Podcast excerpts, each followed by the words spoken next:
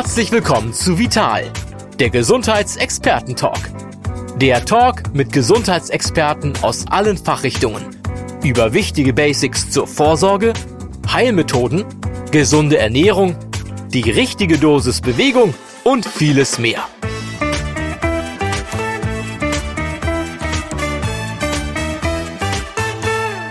Herzlich willkommen zur neuen Folge von unserem Podcast Vital, der Gesundheitsexperten-Talk. Heute möchte ich Sie einladen, dabei zu sein, wenn es um ein sehr verbreitetes Problem geht, das jeder in der einen oder anderen Form aus eigener Erfahrung kennt. Wir sprechen über Magen- und Darmbeschwerden.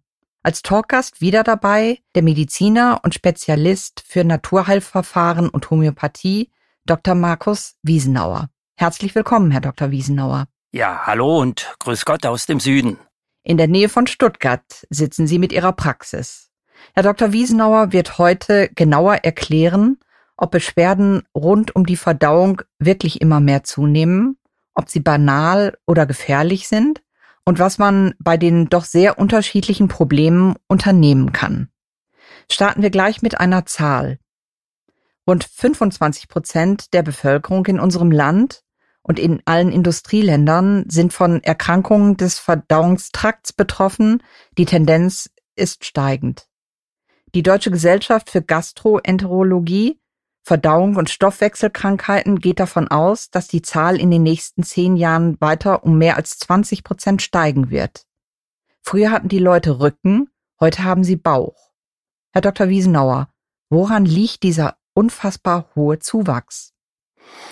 Denke ich zunächst mal, ob das in den nächsten Jahren weiter zunehmen wird, diese Krankheitsbilder, liegt sicherlich am Einzelnen. Und eines der ganz wesentlichen Punkte ist einerseits die Ernährungsweise. Wie ernähren wir uns? Und zum Zweiten kommt natürlich auch das Thema der Lebensstil insgesamt hinzu. Und äh, da setze ich schon mal das erste Reizwort und das heißt auch noch Stress.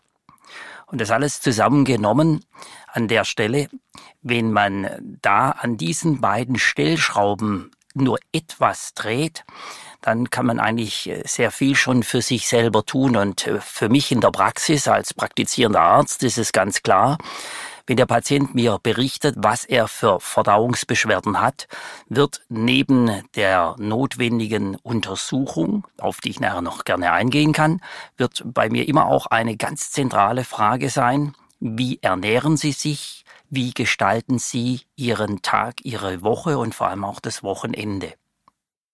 Warum gerade das Wochenende? Ist das so, dass wir tatsächlich sagen können, wir haben einen bestimmten Rhythmus, eine bestimmte Routine an den Werktagen und an den Wochenenden weichen wir ganz eklatant ab? Ist das die Idee dahinter? Das ist eine der Überlegungen dabei, denn natürlich ist es so, dass äh, am Wochenende viele meinen, dass was sie während der Woche nicht geschafft haben, in welche Richtung auch immer, das müssten sie dann in das Wochenende reinpacken. Das beginnt dann schon mit der Einkaufstour und geht dann weiter mit äh, zum Teil eben einer Art von, naja, übertriebenen äh, Bewegung, übertriebenen Art von Freizeitgestaltung. Und wenn man das mal in der Summe sieht, dann meine ich, kommt schon der oder ist schon der Hinweis notwendig, hier mal sich selber zu überlegen, dass das Stichwort lauten kann, weniger ist mehr. Also ist mit Doppel S geschrieben, Herr Dr. Wiesenauer. Ist das so? Also ernähren wir uns falsch? Erzeugen wir damit Magen- und Darmprobleme?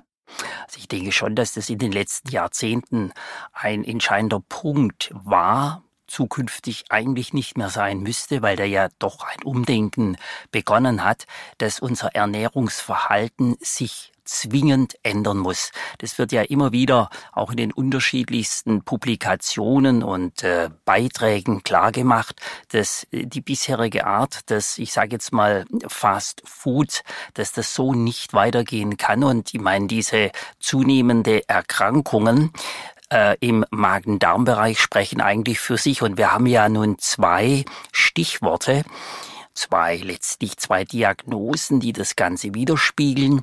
Das ist zum einen das Stichwort Reiz-Magen-Syndrom und das andere Reiz-Darm-Syndrom. Mit beiden Diagnosen oder Begrifflichkeiten wird eben darauf hingewiesen, wo der Schwerpunkt der Beschwerden liegt.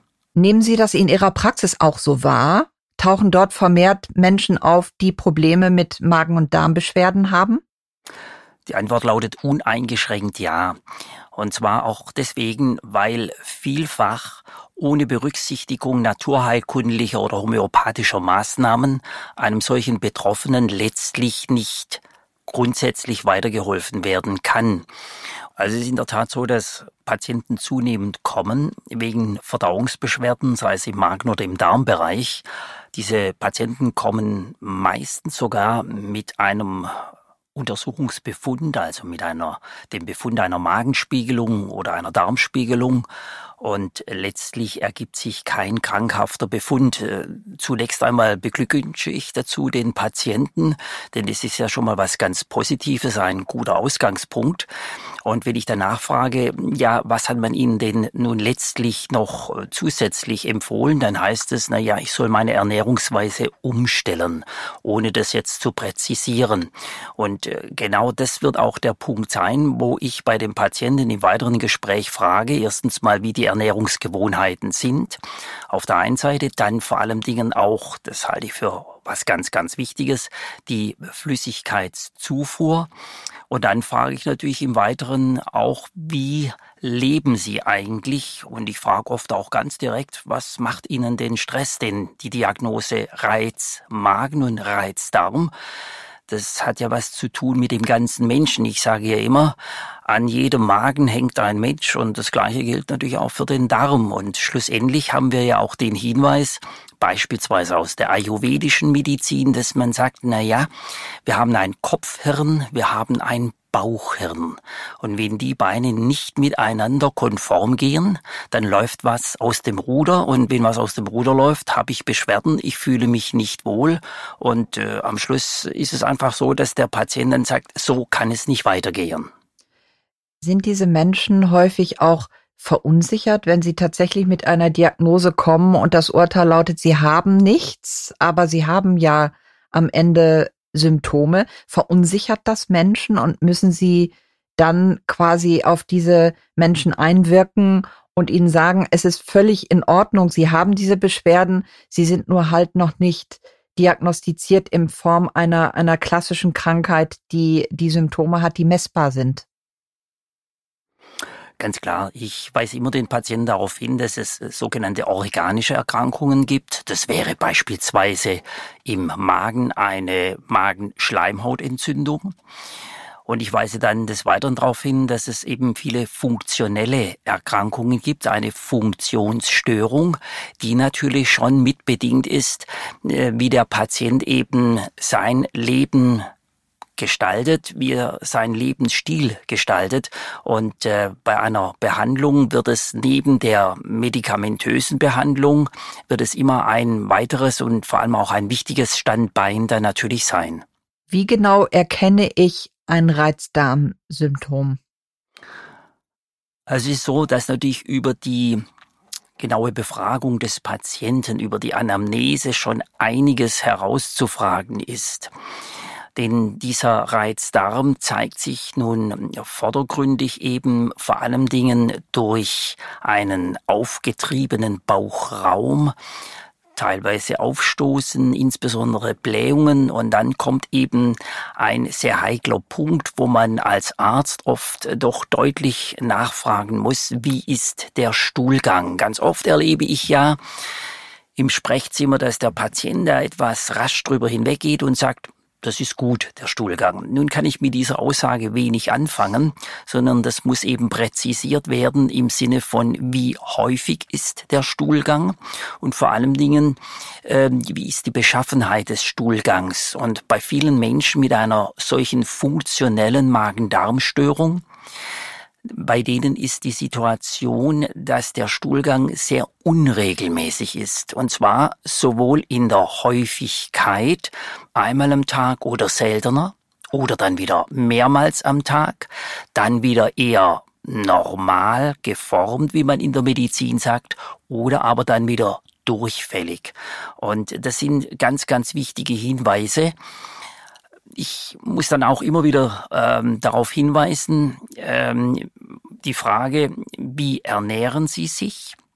wenn ich dann eben höre, dass jemand relativ, äh, ich sage jetzt mal, viel äh, Kuhmilch trinkt, dass jemand beispielsweise gern Süßes isst oder aber ähm, dass jemand bevorzugt ähm, Brot- und Teigwaren mit Weißmehl verwendet, dann sind es für mich ähm, Hinweise, wo ich sage, genau die Art von Nahrungsmitteln und Getränke sollten Sie eher dann meiden. Mit Getränken meine ich beispielsweise auch zu viel Kaffee.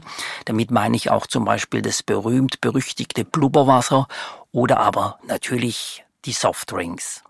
Und man weiß, dass äh, die Darmflora, die man heutzutage im Wissenschaftlichen als Mikrobiom bezeichnet, dass diese Darmflora sehr individuell zusammengesetzt ist, aber sich eben durch die genannten Nahrungsmittel und Getränke dahingehend verändern kann, dass sie eben krankhaft wird, pathologisch wird, woraus dann ganz, ganz häufig eben diese Diagnose Reizdarm resultiert, beziehungsweise noch weitergehend, die Darmflora hat eine ganz große Bedeutung für unser Immunsystem und sich oft weiterführende Erkrankungen bei dem Patienten, die der Patient erst so im Nachhinein schildert, dass sich diese Erkrankungen dann durchaus diesem Gesamtkomplex einordnen lassen. Fazit des Ganzen natürlich ähm, ist wenn das anhaltende Beschwerden sind, vor allen Dingen, wenn in der Familie Krankheiten im Magen und Darm bekannt sind, wird man nicht ohne eine Spiegelung eine weiterführende Behandlung verantwortungsvoll durchführen können. Jetzt ist es ja eine Krankheit, über das, was passiert, redet man nicht so gerne. Nun gibt es seit äh, ein paar Jahren ein Buch mit, ein Bestseller mit dem Titel Darm mit Charme. Haben Sie das Gefühl, dass dieser Bereich etwas mehr enttabuisiert wird inzwischen? Oder ist es immer noch etwas, wo Ihre äh, Patientinnen und Patienten sehr zurückhaltend sind und auch hinter den Berg halten, bevor sie tatsächlich mit solchen Beschwerden bei Ihnen vorstellig werden? Ich denke, es kommt ganz viel auf das Vertrauensverhältnis an. Ich erlebe ältere Menschen, Jetzt die Frage, was ist ein älterer Mensch, das lassen wir mal dahingestellt. Aber ich erlebe ältere Menschen, die sehr deutlich und klar und ohne Umschweife darüber sprechen. Ich erlebe vor allem auch Jüngere, die sehr ungern über so etwas reden. Und wenn man dann eine Brücke baut und sagt, wissen Sie, das, was oben da rein muss, muss verarbeitet werden. Und der Trester, das, was sozusagen nicht verwertbar ist, das muss ja in irgendeiner Form wieder ausgeschieden werden. Wenn man das so in ganz einfachen Worten in drei Sätzen erklärt, dann öffnet man den Patienten damit und äh, dann ist der Patient auch bereit, ähm, auf Nachfrage präzise eine Auskunft zu geben. Ich würde jetzt gerne mit Ihnen einen Bogen schlagen hin zur Homöopathie. Warum gilt die Homöopathie als Domäne für Magen- und Darmbeschwerden? Unter der Voraussetzung, dass eine entsprechende organische Erkrankung ausgeschlossen ist. Dazu oder darunter verstehe ich beispielsweise ein Magengeschwür. Darunter verstehe ich eine ausgeprägte Magenschleimhautentzündung. Im Darmbereich ist es natürlich insbesondere, wenn eine Auffälligkeit ist im Sinne eines Polyps beziehungsweise wenn das weiterführend natürlich eine Erkrankung ist, die man in irgendeiner Form operativ behandeln muss. Wenn das alles ausgeschlossen ist, dann bietet eben die Homöopathie eine ganz große Chance, dem Patienten weiterhelfen zu können. Denn bei diesen eher funktionellen oder typischerweise dann funktionellen Erkrankungen, wo oftmals natürlich auch die Emotionalität mit eine Rolle spielt, und damit sind wir eben bei dem Stichwort der Psychoneuroimmunologie, also was die Seele betrifft, die Nervenbahnen, Immunsystem, Selbstheilungskräfte. Da lässt sich eben mit der Homöopathie regulierend eingreifen. Und die Homöopathie hat natürlich eine oder kennt eine Vielzahl von Arzneimitteln, die da generell in Frage kommen. Ich möchte mal aus dem großen Spektrum der Homöopathie zwei ganz typische Arzneimittel herausgreifen. Das ist zum einen das Arzneimittel Nux vomica, was auf Deutsch Brechnuss heißt. Das ist also eine Pflanze, aus der das homöopathische Arzneimittel hergestellt wird. Das andere homöopathische Arzneimittel, das hat einen sehr fremdklingenden Namen. Es lautet Okoubaka. Und dieses homöopathische Arzneimittel wird aus der Rinde eines Baumes hergestellt, der nur in Schwarzafrika heimisch ist. Und wenn man mal mit diesen beiden Arzneimitteln Erfahrungen gesammelt hat, und zwar natürlich auch als Betroffener, dann erkennt man, welche Chancen sich einem bieten, wenn man sich mit Homöopathie beschäftigt. Die Basis ist das schon mehrfach angesprochene, wie ernähre ich mich, wie verhalte ich mich, plus Homöopathie, das sind diese berühmten zwei Beine, mit denen man Standfestigkeit hat, um dann eben zu erleben, zu spüren, nach einer gewissen Zeit, das geht nicht von heute auf morgen, aber nach einer gewissen Zeit, ich fühle mich deutlich besser.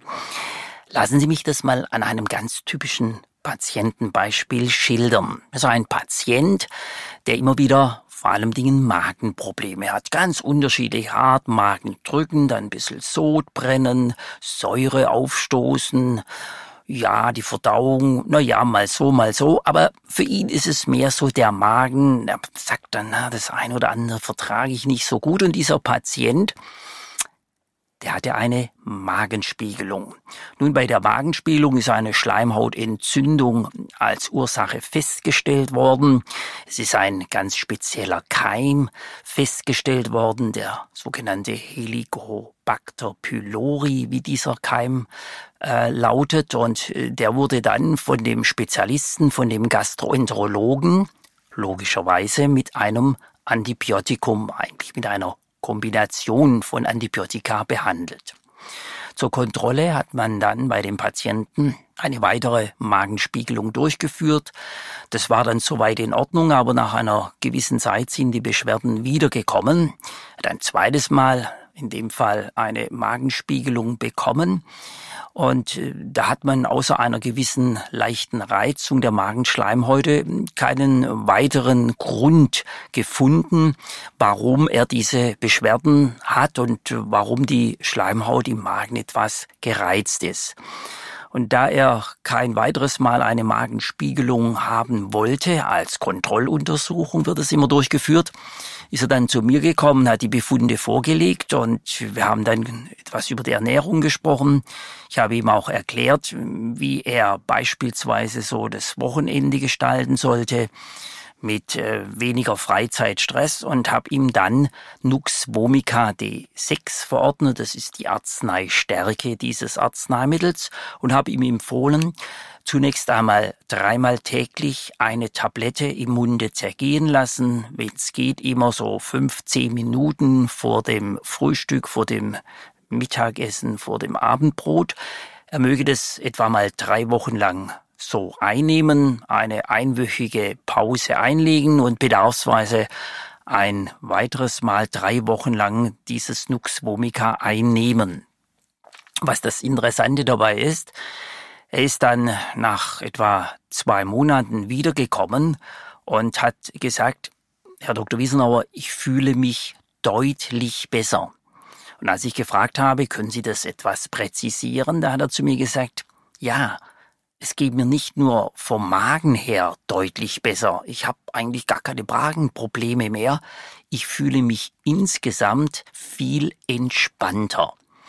Und diejenigen, die sich einmal mit Homöopathie beschäftigen und äh, dieses Nux vomica einmal sich anschauen, wann es eingesetzt wird, dann wissen die, warum dieser Patient so reagiert hat. Nux vomica ist, wie man sagt, ein Psycho somatisches Arzneimittel. Es wirkt eben nicht nur auf den Magen, es wirkt nicht nur auf die Verdauungsorgane, sondern es wirkt auf den ganzen Menschen. Und jetzt wird es, wie ich meine, sehr spannend. Denn dieses Dux vomica, dieses homöopathische Arzneimittel, kennt man in der Homöopathie seit rund 225 Jahren. Man weiß sehr viel damit über dieses Arzneimittel. Es wurde im Übrigen auch wissenschaftlichen Untersuchungen unterzogen. Und es hat sich in der Summe eben herausgestellt, dass Menschen, die auf Stress reagieren mit dem Verdauungssystem, aber diesen Stress oftmals nur bedingt abbauen können, dass bei denen dieses Nux vomica mithilft, ausgeglichener, ruhiger zu werden. Und wenn man das Ganze dann noch eben kombiniert, zum Beispiel mit dem Stichwort Meditation oder Entspannungstechniken ganz allgemein, dann sagt der Patient nach einer gewissen Zeit, es hat sich mit mir und in mir was verändert. Und ich sage nochmal dazu, die medizinische Diagnose Reiz, Magen, die spricht ja ihre eigene Sprache. Das Zielorgan ist der Magen, aber gereizt ist der ganze Mensch. Die Begriffe der Homöopathie sind ja für Menschen, die wir ansprechen möchten und die sich bislang noch nicht mit Homöopathie beschäftigt haben, manchmal ein bisschen schwierig. Wir haben bei diesem Podcast Fußnoten eingerichtet, äh, wo Sie die Begriffe wiederfinden, die dann auch in ihrer Potenz erklärt werden. Die Potenz, können Sie die noch mal ganz kurz erläutern für die Zuhörerinnen und Zuhörer, die den ersten und zweiten Podcast vielleicht nicht gehört haben und dass wir noch mal ganz kurz die Grundlagen der Homöopathie erklären. Also zunächst einmal gibt es die Homöopathie in diesem Jahr seit 225 Jahren. Sie wurde ja von einem Leipziger Wissenschaftler entwickelt. Ist eine spannende, aber lange Geschichte. Dieser Dr. Samuel Hahnemann war das. Und er hat eben ein Prinzip entwickelt, wonach man Ähnliches mit Ähnlichem behandeln kann. Und im Grunde genommen ist äh, dieses Ähnliches mit Ähnlichem sehr vergleichbar wie etwa mit einer Hyposensibilisierung beim Pollenallergiker, um das ganz einfach zu sagen. Also man untersucht am Gesunden, welcher Stoff welche Symptome auslöst und äh, setzt dann den Stoff eben bei entsprechenden Patienten mit vergleichbaren Symptomen ein. Und nun weiß man, dass eben Naturstoffe oftmals sehr intensiv, sehr stark wirken können. Beispielsweise das Nux vomica, die Brechnus, ist, wenn man so will, eine Giftpflanze. Durch die schrittweise Verarbeitung dieses Naturstoffes wird aus einer durchaus giftigen Substanz, aus einem giftigen Naturstoff durchaus dann ein Heilmittel. Und diese stufenweise Verarbeitung äh, zeigt sich dann eben in dieser Zahl, in dem Fall die Zahl 6, da kann auch die Zahl 12 stehen oder die Zahl 30 stehen und dann steht ein Buchstabe davor. Und dieser Buchstabe D wie Dora steht für eine stufenweise Verarbeitung im Verhältnis 1 zu 10. Es gibt dann auch natürlich noch äh, die stufenweise Verarbeitung im Verhältnis 1 zu 100. Dann würde der Buchstabe, dann würde der Buchstabe C vor der entsprechenden Zahl stehen. Das heißt also, die Zahl widerspiegelt die Verarbeitungsschritte des Naturstoffes. Sie sprachen von dem Zusammenhang mit Stress. Das ist ja untrennbar miteinander verbunden. Ähm, Stress verursacht im Körper das, was zunehmend in der Medizin in den Fokus rückt, äh, stille Entzündung. Was genau sind stille Entzündungen? Das ist ein Begriff, der, glaube ich, von vielen noch nicht mit Inhalt gefüllt werden kann. Sind sie das Gegenteil von lauten Entzündungen, sprich welche, die ich auf meiner Haut etwa sehe? Sind das Entzündungen, die in meinem Körper stattfinden? Und was machen diese geheimnisvollen stillen Entzündungen?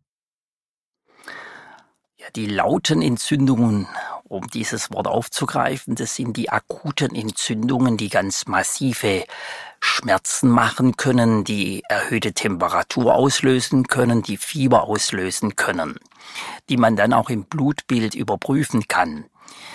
Demgegenüber sind diese leisen oder stillen Entzündungen, man sagt dann auch chronischen Entzündungen, ein ganz großes Problem, weil sie eben im Verborgenen quasi aktiv sind und nicht zwingend ausgeprägte Symptome hervorrufen.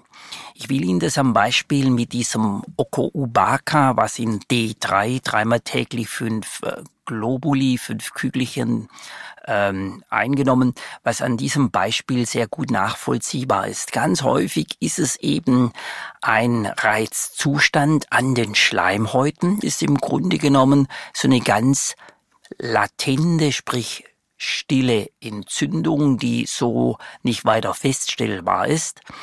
Wenn dann noch eine Nahrungsmittelunverträglichkeit hinzukommt, kann sich das Ganze immer mehr aufbauen. Und wenn dann diese Entzündung und damit auch der Reizzustand immer mehr zunimmt, dann kann sich bei einem solchen Patienten eben eine solche chronisch entzündliche Darmerkrankung entwickeln, die man gibt es zwei verschiedene Formen, die man in der Medizin als Colitis ulcerosa beziehungsweise als Morbus Crohn bezeichnet. Und da haben sie das Bild der stillen Entzündung, die immer stärker wird, was dann übergeht in eine hochakute Entzündung, was man dann als hochakuten Schub einer solchen Entzündungserkrankung bezeichnet. Und hier haben Sie einen weiteren Aspekt der Homöopathie. Das kann so ausgeprägt sein, diese Symptomatik, dass man den Patienten zwingend mit entsprechenden chemischen Arzneimitteln behandeln muss. Da gibt es kein Wenn und Aber. Man kann natürlich unterstützen die Homöopathie einsetzen. Und wenn dann unter der entsprechenden Medikation, unter den entsprechenden Arzneimitteln dieser akute Schub abklingt, dann kommt die Stärke der Homöopathie als Regulationstherapie, nämlich die Idee, dass man dieses vor sich hinköcheln sozusagen, diese latente Entzündung, diese stille Entzündung über die Anregung der Selbstheilungskräfte zum Abklingen bringt. Das ist etwas, was in meiner Praxis auch einen ganz, ganz hohen Stellenwert hat. Da läuft oft die Situation so, dass es eine Zusammenarbeit gibt mit dem Gastroenterologen, also mit dem Magen-Darm-Spezialisten auf der einen Seite, auf der anderen Seite mit mir als Arzt, der eben schwerpunktmäßig Homöopathie und Naturheilverfahren einsetzt. Und man weiß übrigens von diesen Entzündungen, bei diesen Erkrankungen, die mit solchen Entzündungen einhergeht, dass bei dem Patienten das Emotionale immer eine ganz, ganz große Rolle spielt.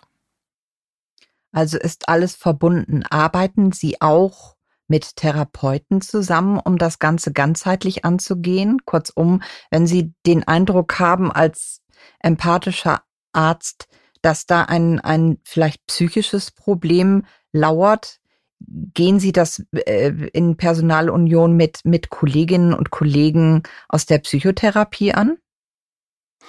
Natürlich. Das eine tun, ohne das andere zu lassen. Das ist das Credo, was ich schon immer in meiner Praxis habe, mache, sage und was ich auch immer nach außen trage. Ich will Ihnen mal ein anderes Beispiel nennen.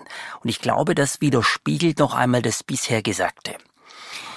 Spannend ist es deswegen, weil es geht zurück so auf die Anfänge meiner Tätigkeit als niedergelassener Arzt. In diesem Jahr sind es 32 Jahre. Lassen Sie es mal bei den Patienten, so im Detail weiß ich das nicht mehr, aber lassen Sie es mal so 28, 29 Jahre her sein.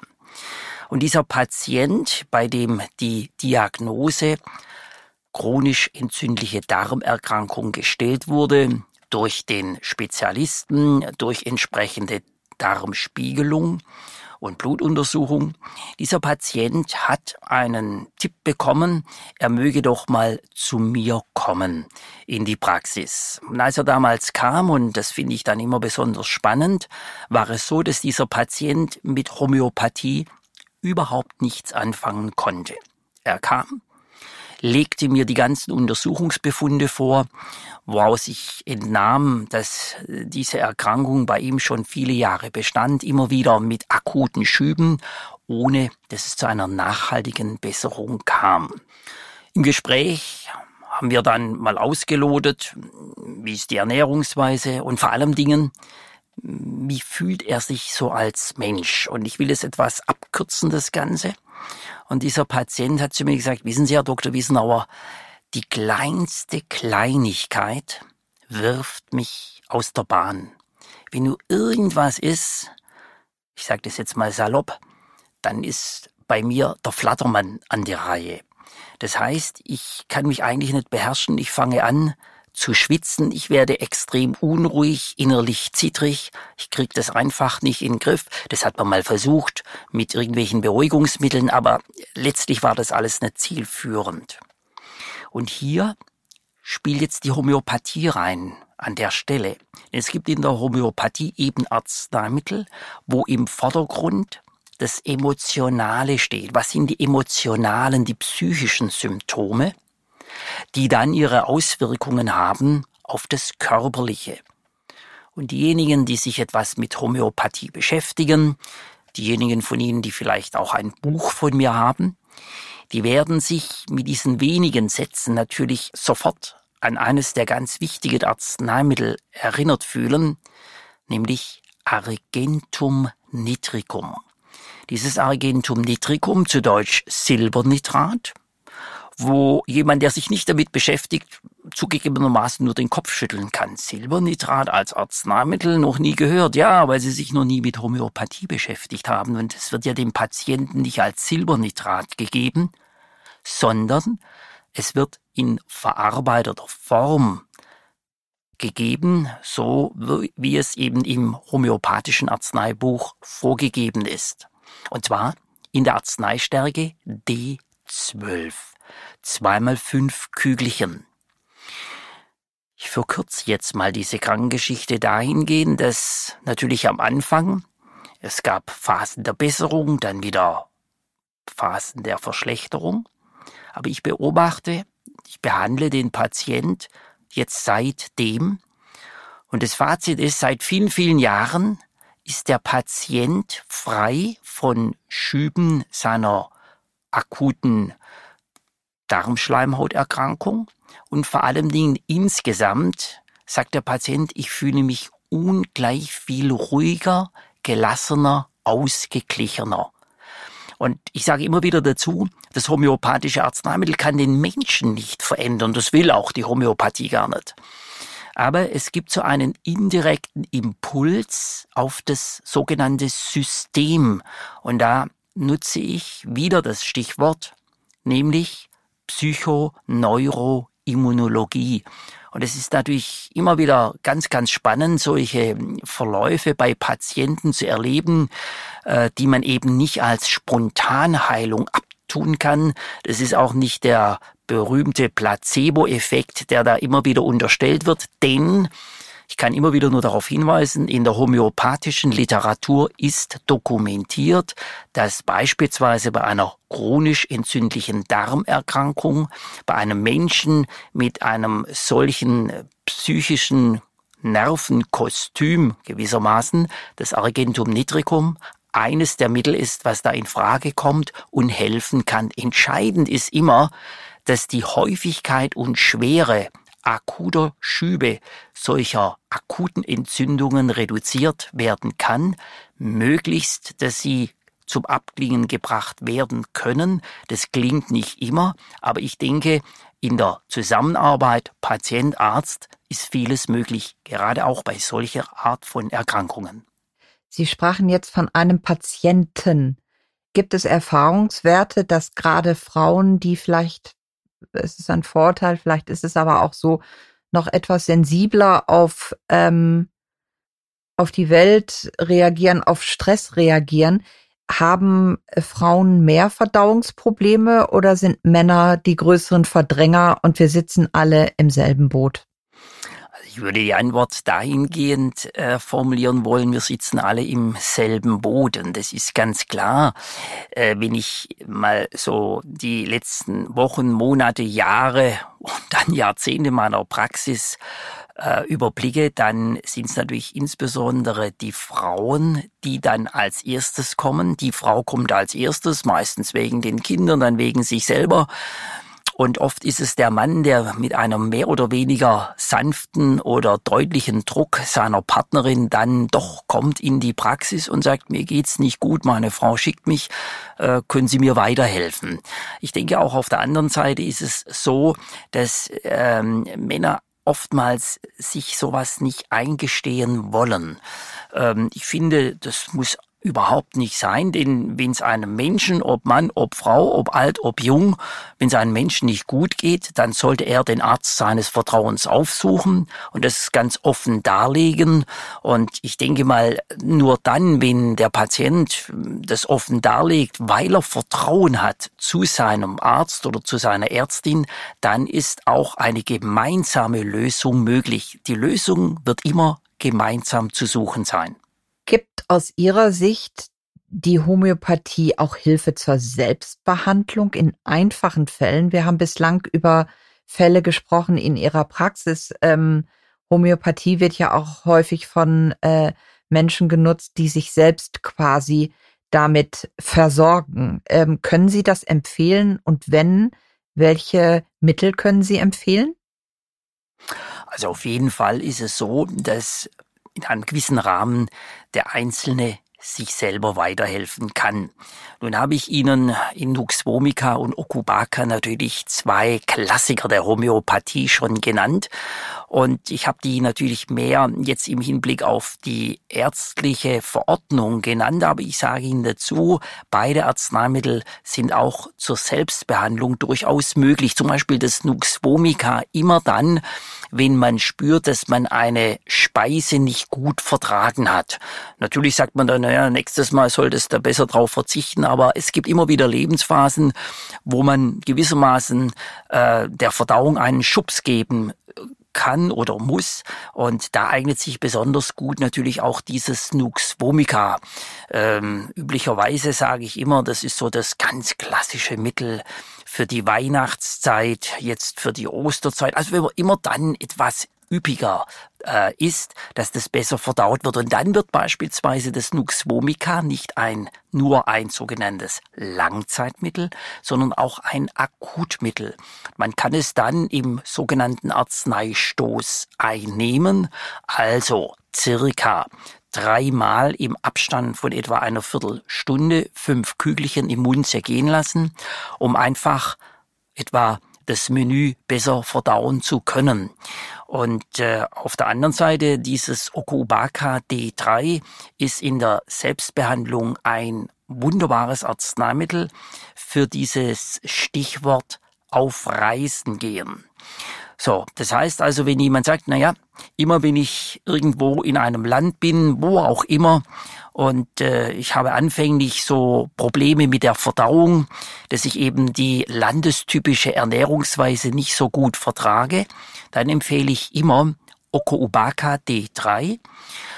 Und zwar dreimal täglich fünf Kügelchen vor Abreise, drei Tage etwa vor Abreise einzunehmen und dann ähm, während dem Aufenthalt in dem entsprechenden Land weiterhin dreimal fünf Kügelchen einzunehmen.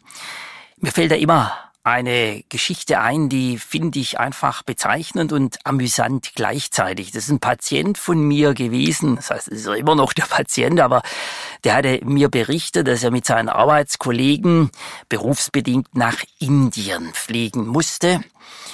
Und äh, dieser Patient von mir, als ich das gehört habe, hat natürlich von mir bekommen Okubaka D3, dreimal täglich fünf Kügelchen, drei Tage vor Abflug nach Indien und während diesem, weiß ich nicht mehr, 10, 14-tägigen Aufenthalt in Indien einfach weiterhin dreimal täglich fünf Kügelchen Okubaka D3 einnehmen. Der Patient hat sich bedankt und äh, als er dann von der Dienstreise zurück war, Wochen oder Monate später, im Detail weiß ich das nicht mehr, aber auf jeden Fall, als er wieder in meine Praxis kam, wegen was auch immer, hat er das Gespräch begonnen mit Herr Dr. Wiesenauer, jetzt muss ich Ihnen erstmal was erzählen. Sie wissen ja, ich war in Indien und Sie haben mir diese Kügelchen verordnet. Ich habe sie auch eingenommen, sagt der Patient dazu. Ich habe so nicht so ganz geglaubt, dass das was bringt, aber ich habe folgende, folgendes Erlebnis dabei.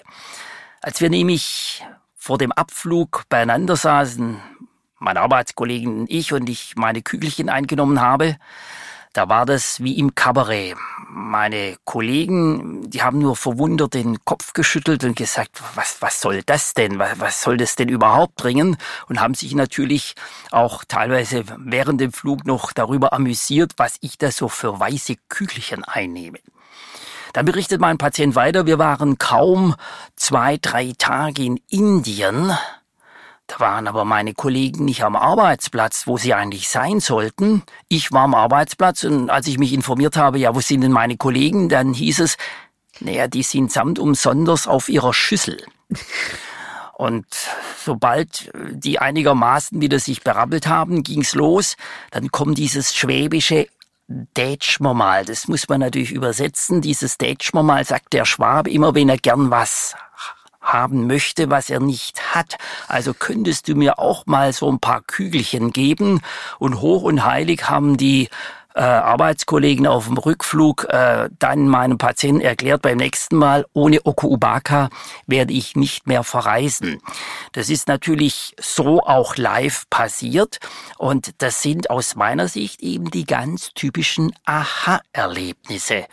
Äh, ich sage ja auch immer auf der anderen Seite, man kann den Hund bekanntlich nicht zum Jagen tragen, aber wenn mal so ein Erlebnis war, dann setzt in der Tat das Nachdenken ein und das ist übrigens ein Beispiel, was für viele Beispiele steht, jetzt nicht nur berichtet aus meiner Praxis, sondern das lässt sich auch in der Literatur immer wieder nachlesen. Das ist ja eine spannende Episode, die Sie uns jetzt zum Schluss unseres Podcasts noch erzählt haben. Ich bedanke mich ganz, ganz herzlich für Ihre Ausführungen, Herr Dr. Wiesenauer. Vielleicht ganz wichtig noch für äh, Menschen, die sich selbst behandeln können. Diese Mittel kann man in Apotheken kaufen. Das ist vielleicht für tatsächliche Erstnutzer von Homöopathie ganz wichtig zu wissen, woher und wo gibt es die. Es gibt es in Apotheken. Vielen Dank, Dr. Wiesenauer. Bis zum nächsten Mal. Meinerseits auch herzlichen Dank und bis bald.